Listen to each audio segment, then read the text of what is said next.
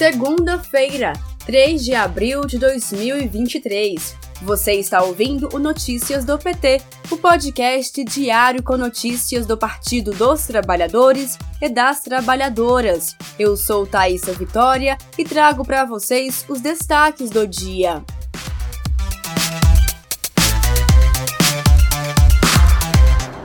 Nesta manhã, o presidente Lula participou de reunião ministerial com setores produtivo e institucional, com o vice-presidente da República e ministro do Desenvolvimento e Indústria Geraldo Alckmin, os ministros Márcio Macedo, da Secretaria-Geral, Fernando Haddad, da Fazenda, Alexandre Padilha, da Secretaria de Relações Institucionais, Paulo Pimenta, da Secretaria de Comunicação Social e a ministra da Gestão e Inovação Esther Dueck.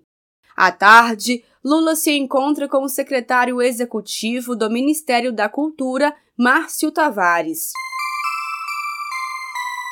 Ainda nesta segunda-feira, o ministro do Trabalho e Emprego, Luiz Marinho, se reuniu com a equipe de governo e centrais sindicais para discutir valorização do salário mínimo. Foi o primeiro encontro após os debates de cada grupo.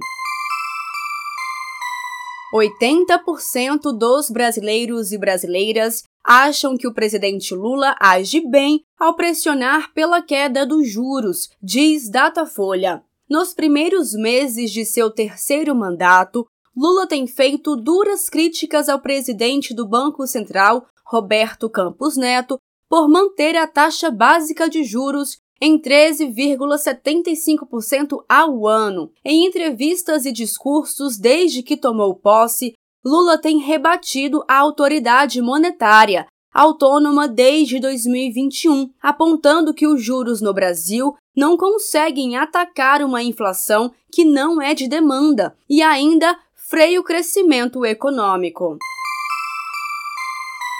Pesquisa Datafolha tenta colocar na conta do governo Lula o pessimismo da sociedade com a economia, enquanto a responsabilidade é do Banco Central, ao manter a taxa de juros em 13,75%. Com isso, o banco sabota o crescimento e o desenvolvimento do Brasil, porque reduz atividades e desestimula o consumo. Levantamentos mostram as consequências da manutenção da taxa básica de juros. Com a Selic nas alturas, empresas da Bolsa amargam prejuízo em 2022, noticiou o jornal Estadão. Segundo o portal de notícias, as empresas estão endividadas e tentam a renegociação dos débitos, além de recuperação judicial e extrajudicial para tentar sobreviver. A Selic alta também faz os brasileiros adiarem a compra de imóvel.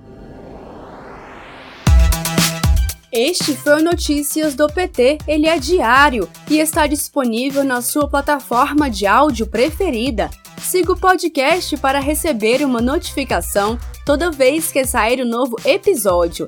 Se você gostou, deixe 5 estrelas na avaliação e compartilhe. Você encontra mais notícias como estas no portal do PT em pt.org.br. Muito obrigada pela sua companhia. Até amanhã!